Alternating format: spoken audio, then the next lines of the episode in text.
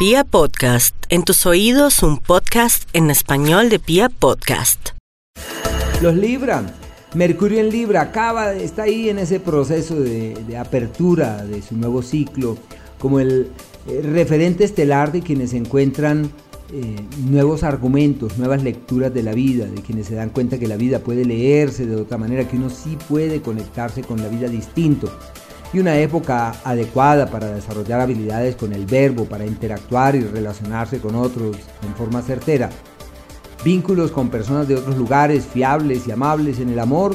Venus avanza por un espacio proclive más a la amistad que al amor.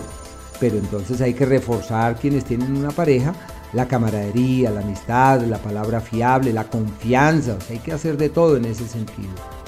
Es posible que digan me siento desencantado de esta persona, así que hay que bajar las expectativas porque el que se desencanta es uno, pero porque uno tiene una idea que no precisamente coincide con el otro, con lo que es. Entonces ahí es que aterrizar las cosas.